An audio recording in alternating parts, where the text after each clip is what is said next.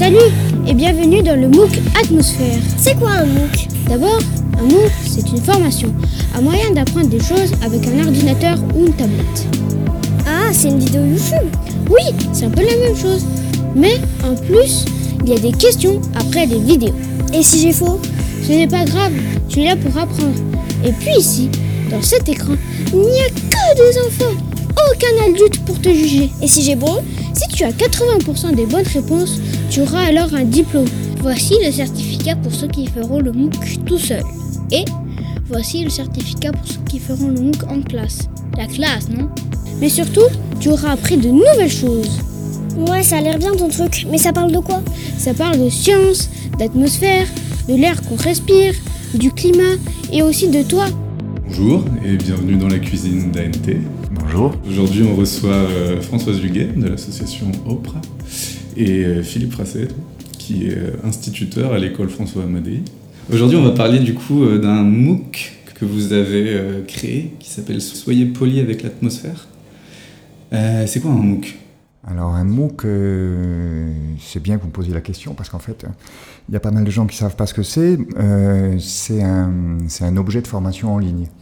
En gros, c'est une plateforme sur laquelle vous vous connectez. Il faut juste donner votre mail et mettre un mot de passe. Et sur cette plateforme, il y a des contenus de formation. C'est un contenu de formation. C'est différent d'une vidéo YouTube parce qu'une vidéo YouTube, vous la regardez, même si vous avez rien compris, euh, il n'y a aucun souci. Là, derrière les vidéos, derrière les, cours, là en l'occurrence c'est des vidéos, euh, il y a des questionnaires. Donc vous cochez vrai, faux, oui, c'est ça la bonne réponse. Et à 80% de bonnes réponses sur le parcours, à la fin du parcours, je dirais, vous éditez euh, une certification, un diplôme, en fait c'est un, c'est un PDF, hein, mais qui atteste de la, de la réussite au parcours de formation. Pour répondre de façon plus courte, c'est une formation en ligne sur une plateforme. D'accord. Donc là, le thème, c'est l'atmosphère.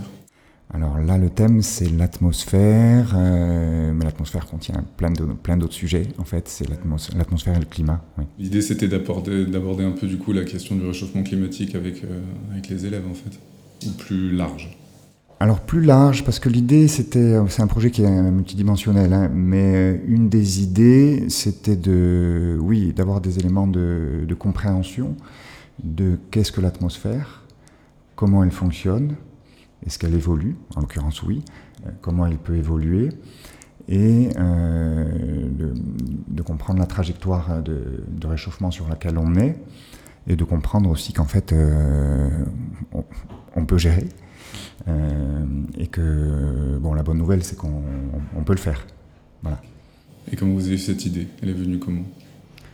Bah, L'idée, c'est Philippe hein, qui l'a eu euh, en premier, euh, bah, parce que ça faisait partie de, son, de sa progression pédagogique et de l'envie des projets qui- qu'il avait envie de faire avec sa classe. Et après, euh, bah, il est venu me voir, je ne sais plus pourquoi d'ailleurs, pas pour ça forcément, mais euh, voilà. Et du coup, on a décidé de bosser ensemble et euh, on a associé, voilà, on, était complémentaires. En plus, l'avantage, et je, dirais l'intérêt, c'est que l'association est, à proximité de l'école François Amadé et qu'on est partenaire euh, naturellement, puisque les enfants viennent le soir faire les- le- les- l'aide aux devoirs. Et que c'était un, autre moyen, une autre manière de pouvoir travailler avec euh, cette école.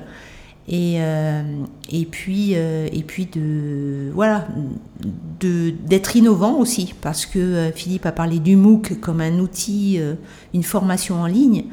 Mais ce MOOC, il en existe beaucoup de MOOC, mais la particularité de celui-ci, et je pense que c'est une première, c'est qu'il est fait par les enfants, pour les enfants. Et en ça, euh, on est un peu euh, innovant, innovateur. Donc on va revenir au climat. Oui, alors pourquoi parler du climat? En fait, euh, eh ben, on se rend compte quand on fait une revue des médias que le, sujet climatique occupe de plus en plus d'espace à la radio, à la télé, sur Internet et dans les journaux.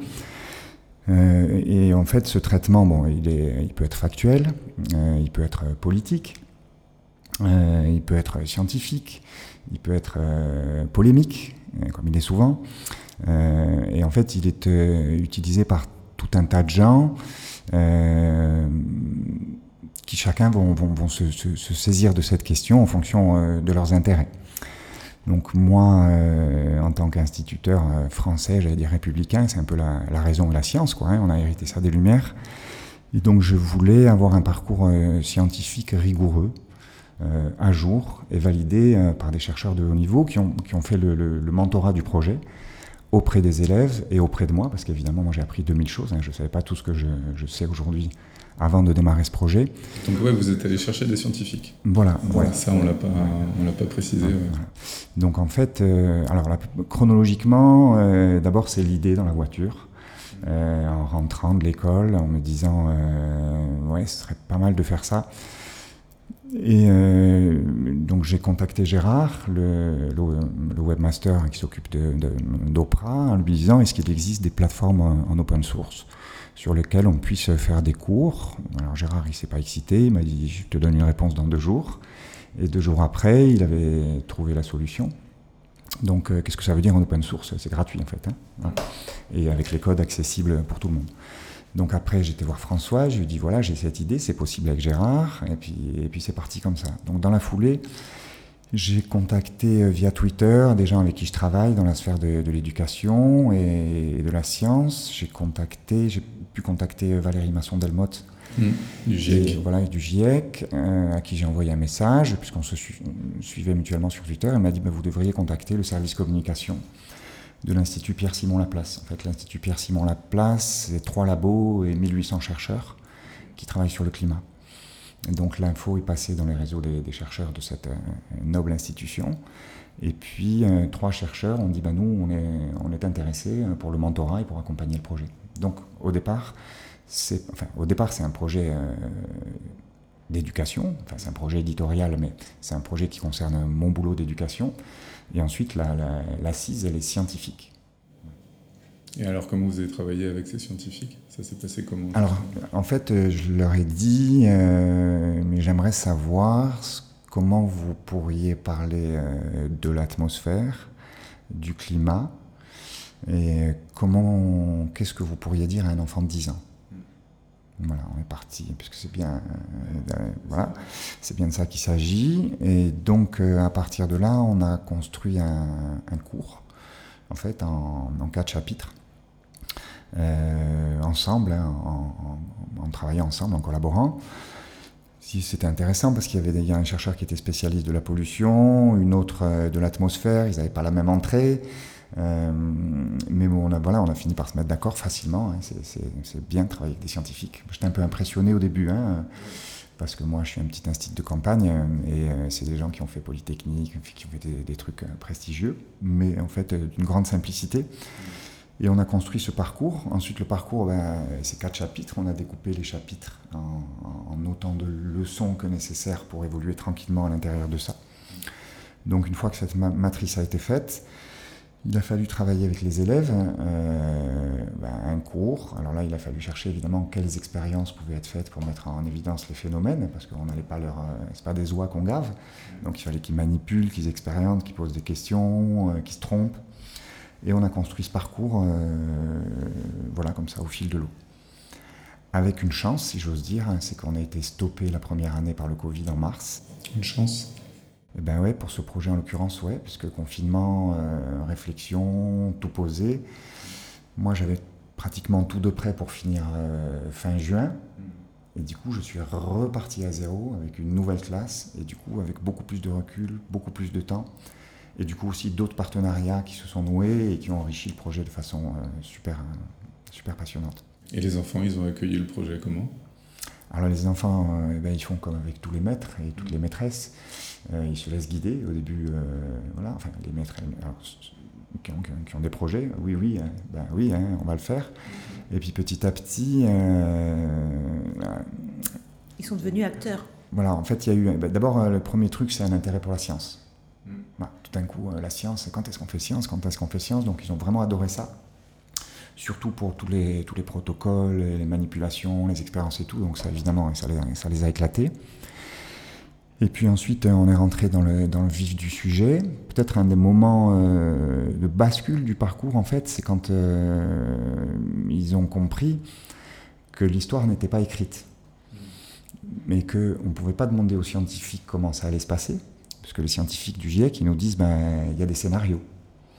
Un scénario, ça commence par et si. Et donc, euh, ben, et si euh, on arrête les émissions tout de suite, c'est-à-dire je prends pas ma voiture pour rentrer chez moi, là, par exemple, je rentre à pied, on arrête tout, de suite, qu'est-ce qui se passe? Euh, Et si on fait comme ça, qu'est-ce qui se passe? Et si on continue comme on fait aujourd'hui, qu'est-ce qui se passe? Et si on augmente les émissions, qu'est-ce qui se passe? Et ça, c'est quatre scénarios. Donc les enfants disent, mais, mais alors qu'est-ce qui va se passer demain? Ben, En fait, personne ne le sait, puisque l'inconnu, c'est l'attitude qu'on va adopter en gros dans les dix ans qui viennent. Et donc ça, évidemment, ça les a un peu perturbés.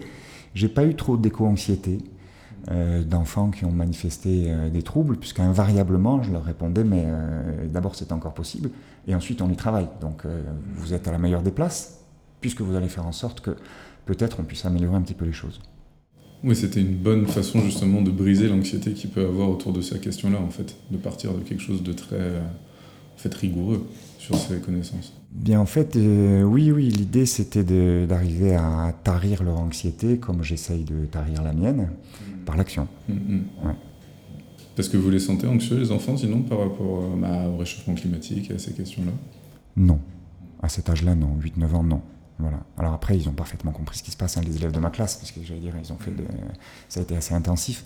Bon, après, il y a un article du Monde qui est sorti euh, hier sur euh, une quinzaine de pays, et euh, je crois qu'il y a à peu près 60% des jeunes qui pensent que, euh, que la civilisation est foutue, qu'on va dans le mur, enfin, c'est c'est- c'est tragi- c'est tragique. Mais la jeunesse à laquelle je parle, moi, qui a 8, 9, 10 ans, euh, Dieu merci, non.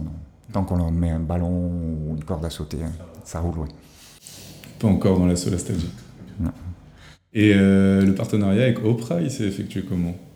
Qu'est-ce que qu'est-ce que ça veut dire concrètement du coup pour Oprah de, de bosser sur ce sur ce Alors déjà, c'était pas la première fois qu'on travaillait ensemble. On avait eu euh, un autre projet en commun avec Philippe euh, sur euh, la construction d'une boîte à livres dans, son, dans son autre école dans laquelle il, il exerçait.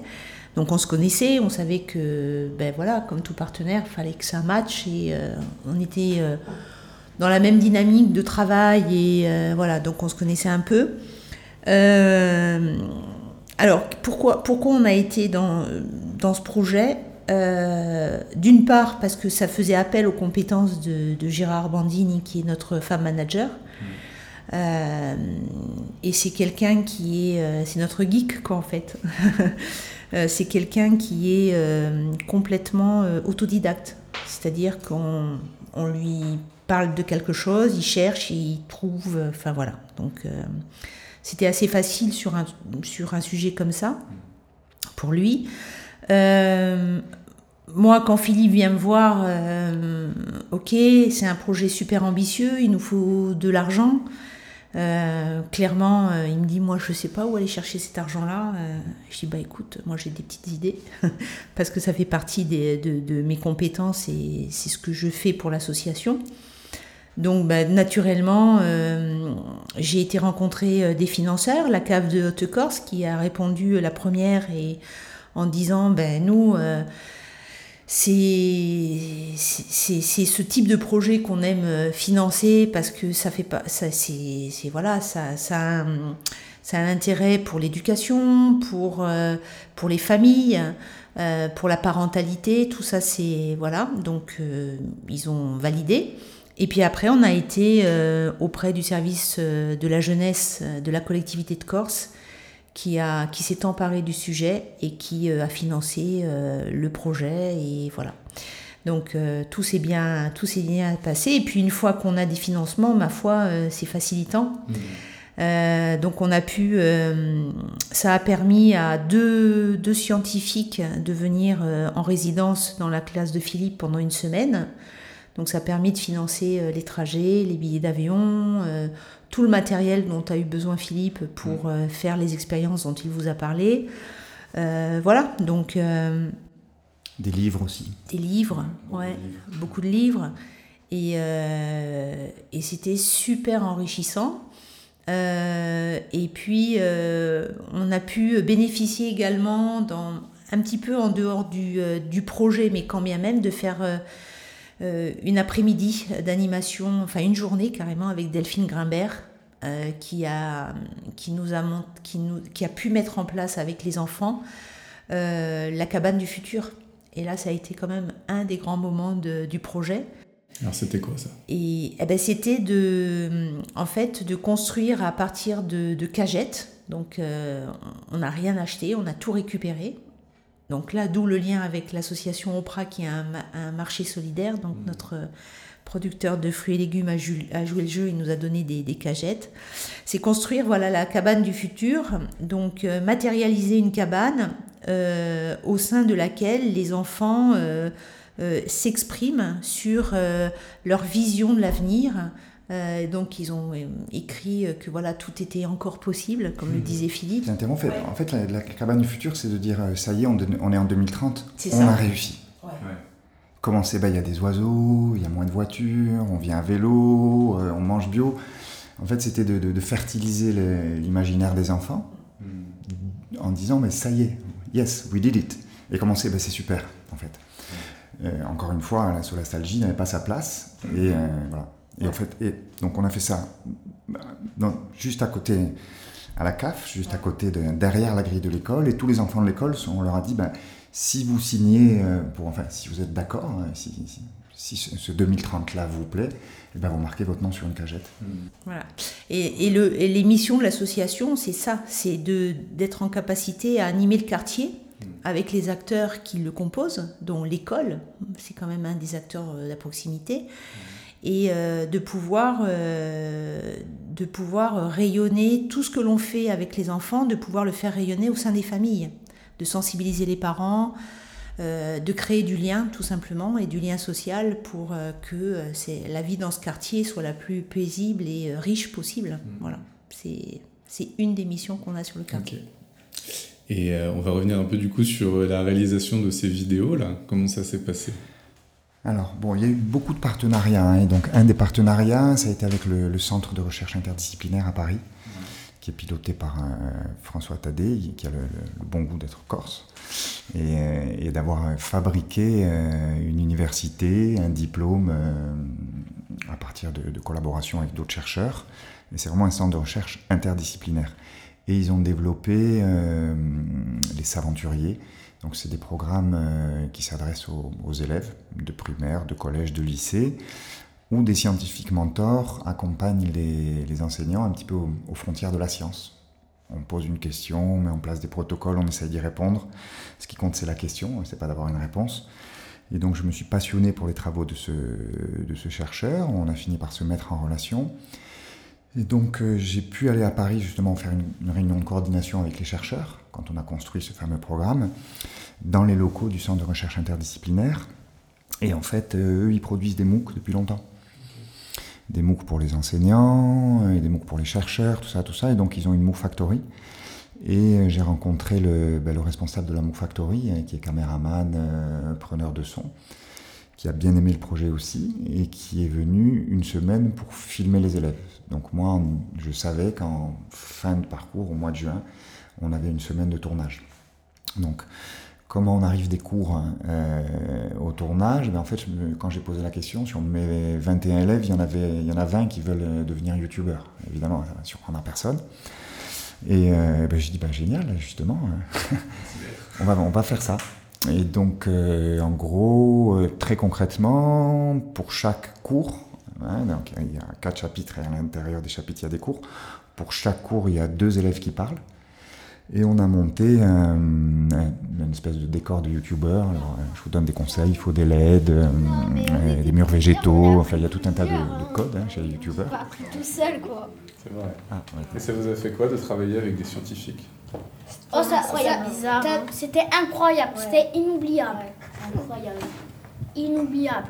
Inoubliable. En vrai, quand, Ouais. vu que t'es petit, tu t'en rends pas compte que t'as vu euh, la, la, la présidente euh, du GIEC. Mais Ouais, en c'est fait, ça enregistre. Mais euh, en fait, c'est vraiment incroyable. Tu te rends pas compte parce que t'es petit, tu la connaissais pas avant. Mais c'est c'est un miracle, quoi. C'est extraordinaire.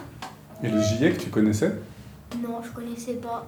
Et c'est quoi le GIEC Le GIEC, c'est euh, tous euh, des scientifiques, climatologues ou météorologues euh, qui, qui font, euh, qui font des calculs euh, sur euh, le climat. Et ils nous disent quoi aujourd'hui? Mathis, tu veux préciser, Ouais, préciser tu veux quelque chose?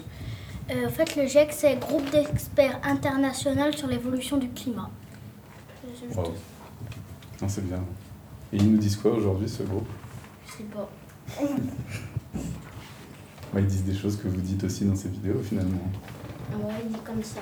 Qu'est-ce qu'on qu'est-ce qu'on a mesuré euh, depuis euh, 150 ans? Qu'est-ce qu'on qu'est-ce qu'on a pu regarder?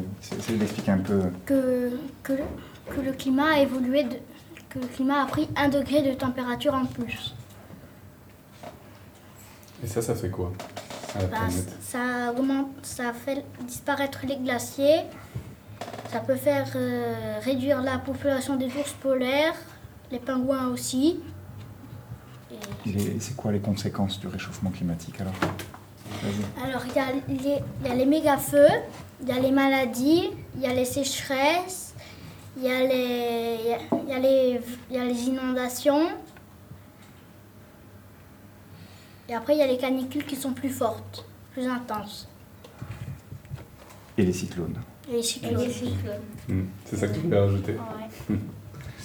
Et qu'est-ce qu'on peut faire? Ah, Tu voulais dire quelque chose? Dis-moi. Eh ben, comme euh, eux là qui font euh, comme euh, dans le carrefour ou dans les magasins ou comme ça, qui laissent les lumières allumées en haut, eh ben ça sert à rien parce que ça pollue et, et après ça, ça fait ça sert à rien quoi. Que toute la journée ils laissent les lumières en haut allumées. C'est comme pour euh, la journée quand il fait beau. Est-ce qu'on laisse les lumières allumées dans la maison? Ça sert à rien. Ce qu'il faudrait faire, c'est euh, c'est par exemple à Las Vegas, vu qu'il y a énormément de lumière, quand les magasins ils sont ouverts, la nuit, ils les laissent allumer. Quand ils sont fermés, ils éteignent, ils éteignent toutes les lumières. Par exemple. Ça, c'est une solution pour réduire un peu la consommation d'électricité. Mais même beaucoup, hein, parce que euh, ça c'est partout dans le monde. Alors, et comment on peut faire pour diminuer euh, les émissions de gaz à effet de serre? C'est le, dans- On a vu dans le quatrième chapitre, hein, se déplacer, manger, tout ça, tout ça. C'est qu'il y a des exemples en tête. Et ben, par exemple, il faudrait arrêter de manger énormément de viande. Il faudrait aussi, par exemple, arrêter de prendre la voiture pour euh, des, des, des petits trajets. On avait pensé qu'il fallait mettre que les transports en commun électriques parce que ça serait mieux. Et euh, arrêter euh, toutes les voitures, que les transports en commun. Et euh, est-ce que c'est encore possible de faire quelque chose? Ou bien est-ce qu'on va prendre un degré, 3 degrés, 4 degrés euh? 10 degrés. François-Joseph, vas-y. Un degré, Est-ce que c'est encore possible de faire quelque chose ou pas? Oui. Pendant 10 ans, Qu'est-ce qu'on peut faire? Arrêter de polluer. Déjà Vas-y. Il, faut, il faudrait planter plus et au lieu d'aller acheter au magasin les tomates et tout, il faudrait, euh, il faudrait euh, planter. Hmm. Parce Planter, au moins après ça, ça, ça dure pendant longtemps. C'est vrai. Et ben comme euh, Lucas il vient de dire, il parlait sur les, les légumes et tout. Et ben comme, les, comme un légume, il a rien dessus, il a pas de tache et tout. Ça veut dire qu'il s'est fait du piche-piche comme avec un produit ou comme ça. Parce que là, comme si c'est vraiment euh, euh, bio, et ben comme il peut avoir dessus des taches ou comme ça. Mais si c'est pas bio, et ben et si c'est c'est pas bio, et ben tu vois pas de taches et dessus tu vois rien. C'est parfait. Toi, tu t'en fiches d'acheter un légume qui est un peu tordu, un peu machin, ça te dérangerait pas de le manger Ben après tu le coupes. Hein. C'est vrai. Faudrait aussi arrêter de prendre tout le temps la voiture C'est vrai. et encore de manger, euh, arrêter de manger beaucoup de viande comme je l'ai dit tout à l'heure. Ok. Très bien. On est bien. Vous Ouais, voulez il y a matière, là. Bah ouais, on est Il y a bien. quelque chose que vous voulez dire C'est tout. Hein. Merci mal. pour euh, les gens euh, qui nous a suivis. hein. Ouais, qui nous ont aidés aussi. Et on a tourné euh, pendant une semaine. euh, donc, euh, quelqu'un gardait les élèves. Il n'était pas question qu'on soit à 25 dans le studio. hein. Et, euh, et on les a fait passer les uns après les autres. Et ouais, donc tout à l'heure, je, je parlais de science, je parlais de point de bascule du projet quand ils ont compris qu'en fait, c'était pas écrit. Donc c'est bien parce qu'on peut le faire, mais c'est pas encore fait. Mais l'autre moment fort du projet, c'est quand euh, ce, ce qui a pris le, le pas pour eux, c'est cette dimension de l'oralité, où ils se sont retrouvés avec des textes à dire. Donc les textes, moi, à partir des cours, j'ai écrit des dialogues que j'ai renvoyés aux scientifiques pour validation, parce qu'il ne faut jamais... Les mots sont précis, on parle de science, et donc voilà. Et donc, ils avaient à dire ces dialogues, c'est vraiment des dialogues, puisqu'ils étaient deux à chaque fois. Hein. Et là, on a commencé à travailler l'oral, donc à faire un petit peu de théâtre. Il fallait qu'ils montent debout sur les chaises pour dire leurs phrases. Enfin, on a fait tout un tas d'exercices de théâtre pour les mettre en confiance. Et on a tourné euh, pendant une semaine au mois de juin. Et c'est ce qui donne les, capsules qu'on voit euh, sur ouais, ouais, qui sont super, franchement, super rendues. Et euh, du coup, c'est vraiment une. Est-ce que vous savez si c'est une première en France de faire des MOOC, faire parler des enfants pour des enfants? Alors, à moins qu'il n'en soit sorti un depuis que j'ai fait mes recherches, mais il n'existe pas de MOOC pour les enfants. Euh, et il n'existe pas de MOOC pour les enfants fait par des enfants, encore moins, je dirais. Encore moins. Donc, ouais, ben, c'est une expérimentation en fait. C'est vraiment une expérimentation. on verra si c'est un crash test. Mais euh, ouais, puis c'est un projet qui est pas prétentieux, puisque c'est un projet qui est pas cher quand on pense au budget qu'il faut pour faire la moindre émission euh, télé, euh, où, on est en centaines de milliers d'euros tout de suite, là on est sur des, petits budgets, c'est vraiment de l'artisanat. C'est cette dimension-là qu'on a euh, avec Opre, hein, qu'on partage, c'est le... C'est du, recyclage. On a utilisé les élèves, on a utilisé des cagettes, les réseaux Twitter pour les scientifiques. Et à partir de ce qu'on avait disponible autour de nous, on a, on a fabriqué cet objet. Avec de l'énergie collective, quoi. Beaucoup. Et ça, ça fait du bien. C'est ça. Un peu de travail aussi. Très légèrement. Et euh, du coup, ces, ces, cours, ils ont finalité à être utilisés euh, à l'école, mais aussi chez soi? Il y a ces deux dimensions. Ouais, voilà. Alors, c'est la, la, magie d'Internet et de, l'open source. C'est-à-dire qu'en fait, c'est disponible pour tout le monde, tout le temps, à n'importe quelle heure et partout. Donc, potentiellement, euh, la seule limite, c'est la francophonie puisque, puisque c'est en français, mais sinon c'est disponible tout le temps. Donc moi en tant qu'enseignant, évidemment, euh, ben, je pense que ça, ça a vocation à être utilisé en classe et euh, de pouvoir euh, éventuellement même arrêter les vidéos, poser des questions, didactiser un peu, c'est-à-dire avec l'intervention du maître. Et après, après il y, ben, il y, a des questionnaires derrière. Mais sinon, c'est pas forcément fait pour être utilisé en classe. C'est-à-dire que l'idée, c'est que peut-être un enfant qui l'a fait seul à la maison parce qu'on lui en a parlé peut aller en parler à son enseignant, ou inversement, un élève qui l'a fait en classe peut rentrer chez lui et avoir envie de le refaire tout seul, ou de le partager avec un copain ou une copine. Et j'ai envie de dire, même pour les adultes, hein, parce mm. que moi j'ai appris beaucoup, beaucoup de choses.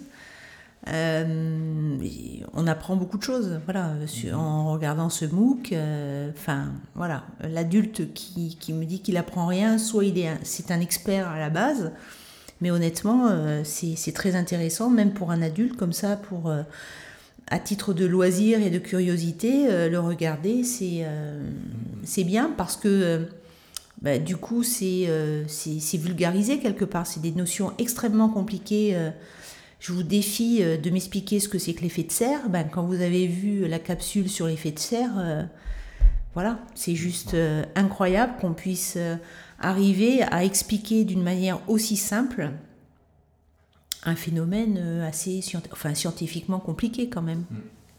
Et là, le lancement est pour quand? C'est fait? C'est pas fait? Pour l'instant, c'est une version de test qui tourne à l'heure où on se parle. Hein. le 13 octobre, euh, on lance le, MOOC, enfin c'est le jour du lancement officiel. Là, c'est une version test, donc il y a des gens qui testent et qui me disent eh ben, il y a ça qui bug, il y a ça qu'on peut changer encore. On arrête les retours le 6 octobre. Entre le 6 et le 13, on fait la dernière version. On remet tous les compteurs à zéro et on lance à la Maison de la Science avec euh, le parrain du projet qui est Jean Jouzel, qui est, un grand climatologue et qui, à ce titre a eu le prix Nobel de la paix. Euh, qui, intervient, qui fait une intervention vidéo pour, présenter pour parler du projet. Donc c'est super, on est très honorés. ça vient appuyer beaucoup ça aussi. Euh. Alors c'est à la fois une fierté pour les enfants, pour moi, pour Françoise, pour tout le monde, pour tous les gens qui ont collaboré, parce que c'est un peu le, papa des climatologues français, enfin, c'est la, la, référence. Maintenant il y a Valérie Masson-Delmotte, mais Jean Jouzel, voilà, c'est Jean Jouzel. Et puis aussi c'est euh, bien pour, pour la communication, voilà, parce que quand il prend la parole, euh, les gens s'intéressent à ce qu'il dit et, euh, et, on espère que ce fait. Vraiment, le, le boulot est fini avec mes élèves, et d'ailleurs, euh, c'est mon collègue du niveau supérieur qui les a récupérés.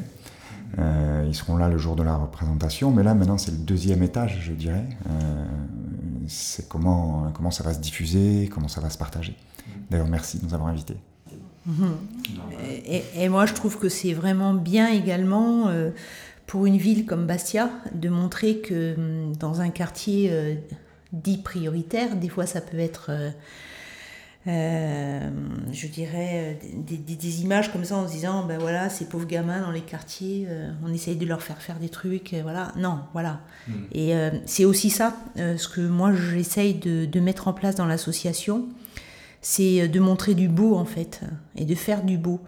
Et euh, ce projet-là, on est vraiment euh, le reflet, parce qu'on s'aperçoit que, voilà, dans une classe, avec des volontés, avec plein d'adultes, hein, franchement, là, on n'a pas cité tout le monde, mais euh, il y a plein de gens qui sont intervenus peut-être euh, euh, une fois, deux fois, enfin, je pense à, à notre service civique qui est, qui est intervenu dans la classe, je pense à Mathéo aussi qui...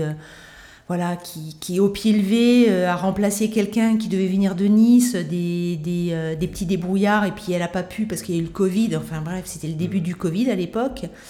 Et des, des gens comme ça qui ont été touchés euh, par le projet euh, et qui se sont mis à, à bras le corps dedans, sans compter de leur temps, de leur énergie.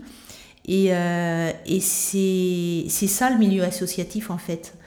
Et, et de montrer qu'on est capable de, de créer avec peu un projet qui se dit innovant, parce que je ne dis pas se dit, et qui est innovant.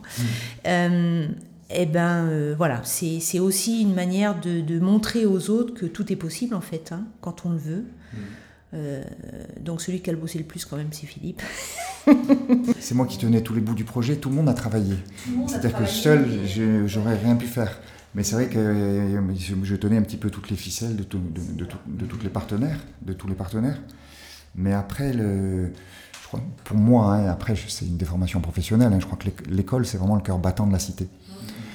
Donc euh, c'est le cœur battant, c'est-à-dire que euh, c'est ça qui envoie le sang, hein, qui envoie l'énergie euh, et, le, fait de pouvoir travailler avec une association qui permet de, sortir des murs, de trouver des financements quand on en a besoin, de mobiliser des partenaires. Du coup, on commence à travailler sur l'intergénérationnel, à pousser les murs de l'école. Et avec un mot que tu as pas dit, mais qui était au cœur de notre projet, c'est la confiance en fait. C'est-à-dire que euh, je fais confiance à Françoise, qui me fait confiance, une j'ai une confiance euh, infinie dans le potentiel des élèves, qui est, souvent pas assez sollicité, à mon avis, des enfants, hein, parce que derrière un, élève, il y a un enfant, et derrière l'enfant, il y a une personne, hein, il faut avoir cette, profondeur de champ, et avec cette confiance, euh, eh ben, ça marche. Et la confiance des parents, hein, ont dû nous donner pour le droit à l'image, rien que ça, parce que l'image de leur enfant va passer. euh, donc ça a été aussi euh, un engagement de leur part. Euh, voilà. Et au fur et à mesure qu'on avançait dans le projet, c'est vrai qu'il y avait une confiance qui était réitérée à chaque étape. Et ça, c'était bien. Bah, c'est un bel exemple de voir que justement avec de la confiance et de l'énergie collective, en fait, on, on fait bouger les choses et c'est une belle métaphore aussi de comment on peut faire bouger les choses sur le climat. Alors, pour faire bouger les choses, c'est le quatrième chapitre en fait du parcours. Donc, les trois premiers parcours, c'est euh, on est sur des données, euh, enfin, on est sur des connaissances scientifiques qui s'acquièrent. Une fois qu'on a compris ce que c'est qu'un gaz à effet de serre, comment fonctionne l'atmosphère, il faut que tu fasses une incise. Tu parlais des choses qu'on a, que tu as découvertes en faisant le parcours. Par exemple, moi, j'ai appris qu'il y, y a 12 000 ans, euh, les, les Homo sapiens corse et sardes, c'était un seul et même peuple parce que la mer était 135 mètres plus bas et qu'on pouvait passer à pied.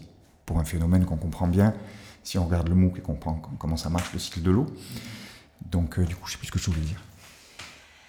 Il y a quoi? Ah oui, voilà, le quatrième chapitre, j'y reviens. Donc, le quatrième chapitre, euh, il s'appelle Des problèmes vers les solutions. Donc là, il y a d'autres partenariats qui se sont noués. Euh, j'ai eu la chance de travailler avec une, dame dont on a parlé tout à l'heure, qui s'appelle Delphine Grimbert. Elle, a écrit beaucoup de livres de sciences pour la jeunesse. Elle a récolté un tas de prix internationaux euh, pour ça. Elle est éditée dans je ne sais pas combien de langues. Elle est aussi conceptrice d'expo à la Cité des Sciences. et, euh, aussi activiste climat, puisqu'elle est à l'origine de la journée sans voiture à Paris. Euh, enfin, qui fait tout un tas de choses incroyables. Et moi, je ne savais pas tout ça au début. J'avais juste vu ces bouquins qui me paraissaient tellement bien faits pour les enfants. C'était les seuls qui, qui me donnaient envie que je lui ai envoyé un mail en disant J'aimerais parler avec vous, vous avez cinq minutes. Puis de fil en aiguille, elle est venue en résidence. Donc, on a travaillé. euh, elle est venue en résidence et elle m'a. Elle- alors voilà, une personne d'une incroyable cohérence. Voilà, elle a mis euh, pratiquement deux jours et demi pour venir en disant ben, c'est un vrai voyage, j'ai pris le temps, je me suis ennuyé, j'ai bouquiné, j'ai rencontré des gens, mais voilà. Mais elle n'a pas pris l'avion, voilà. Et donc, on- elle m'a mis en relation avec des gens qui, euh, qui ont monté un kit qui s'appelle Inventons nos vies bas carbone. Donc ce kit-là, en fait, euh, ils ont travaillé avec des données, ils ont travaillé avec, je crois, trois ou quatre polytechniciens pendant deux ans pour sourcer toutes les données de l'ADEME et pour faire en sorte que les gens euh, comprennent où on en est des émissions aujourd'hui et comment on émet. Par exemple, euh, nous trois autour de la table, euh, chacun, en moyenne, on émet environ 11 tonnes de, de CO2 équivalent euh, dans l'atmosphère. Et CO2 équivalent parce qu'il y a le méthane et il y a d'autres gaz à effet de serre. Mais on dit CO2 équivalent pour que ce soit simple et qu'on comprenne mieux. Si on respecte les, les objectifs qu'on a signés pour 2030, on doit passer de 11 à 5 tonnes chacun. Donc c'est plus de la moitié. Donc ça laisse un peu pantois. Et si on se projette en 2050 et puis en 2030, où on doit avoir la neutralité carbone, on est à 2 tonnes par personne. Donc comment, comment on fait? Alors comment on fait? Ben, Il faut regarder quels sont, les, euh, quels sont les postes qui émettent et comment on peut réduire. Donc ça passe par l'alimentation, ça passe par les transports. Ça passe... Et donc ce quatrième chapitre-là permet de comprendre qu'en fait on peut y arriver. Euh, on peut par exemple recycler au lieu d'acheter. Euh, on peut par exemple euh, manger moins de viande. Euh, on peut se déplacer à pied, en vélo. Et puis on sait que par exemple, ben, si on veut partir de Paris pour aller jusqu'en Australie, on va balancer 5,2 tonnes de CO2 dans l'atmosphère. Et en gros, en 2030, 5 tonnes, ce sera ce qu'il faudra émettre pour se déplacer, pour se nourrir, pour se chauffer, pour se loger, pour s'amuser, pour voyager. Donc, dans le quatrième chapitre, on aborde les échelles pour que ce soit clair, parce que c'est un peu sidérant euh, ce problème du réchauffement climatique, mais avec des données claires, on voit comment on peut y arriver.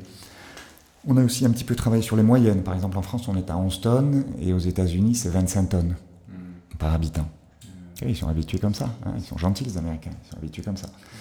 Après, euh, la moyenne des émissions globales par habitant sur la Terre, c'est 7. Voilà. Au Brésil, c'est 6. Après, les 1% des Français les plus riches, c'est 56 tonnes par an. Et les 1% les plus pauvres, c'est 800 kilos. Donc il y a des questions d'éthique aussi, de, justice qui se posent. Voilà, parce que peut-être que certains vont continuer à consommer beaucoup et qu'on va demander aux autres de réduire leurs émissions, j'en sais rien, je ne sais pas comment ça va se passer. Mais euh, donc ce quatrième chapitre, euh, bon, d'abord le parcours scientifique, donc il ne met pas dans la sidération, c'est-à-dire c'est des données, c'est factuel sur les trois premiers chapitres. Et sur le quatrième chapitre, c'est quelles sont les échelles, où en sommes-nous, quels sont nos objectifs et comment y arriver. Voilà. Ouais, c'est montrer qu'on a quand même aussi la main sur ça, quoi. Si on a les infos, on peut, on peut reprendre en main. Complètement. Et ben déjà, il faut avoir la connaissance, c'est-à-dire comprendre comment ça marche, et puis après euh, faire des choix. On a inventé deux personnages en fait, euh, c'est Maxi Chou et Mini Chou. Donc euh, Mini Chou, ben, lui, il déteste balancer du carbone dans l'atmosphère. Et par contre, Maxi Chou, lui, ça lui plaît. Ouais. Il, a les, il a les pompes à 2000 euros, les grosses voitures, tout ça, tout ça. Ils sont aussi sympathiques l'un que l'autre, ils font pas les mêmes choix. Mais après, à, chacun, il va suivre le MOOC de se positionner euh, sur cette échelle et de voir comment, comment il se place. Parce que pour l'instant, voilà, il n'y a pas de Khmer vert, il n'y a pas de dictature verte et tout, il y a juste des efforts à faire. On... Et c'est pour ça que je confirme que le, le MOOC n'est pas destiné qu'aux enfants. Mmh, voilà, mmh. qu'il y a un bon paquet d'adultes qui ferait bien de, de le regarder. Ben merci à vous. À une prochaine. de, re, de, reparler de, de, projets innovants. Salut, alors voilà, avant de commencer, les présentations. Nous sommes des élèves de la classe de CE2 de l'école François Amadé à Bastia, en Corse. On va essayer de te faire découvrir et comprendre ce que nous avons étudié cette année. Avec le maître, Une équipe de scientifiques, et l'aide de quelques adultes incroyables. on a fait des sciences pendant toute l'année sur le thème de l'atmosphère et du climat. On t'invite à venir avec nous. Pour participer, C'est facile, tu peux faire le MOOC en classe ou bien chez toi. ou bien n'importe où s'il y a un ordinateur connecté. Laisse-toi guider. Ce que tu dois faire, C'est simple, tu regardes tu écoutes. et tu réponds à des questions simples sur ce que tu viens de voir.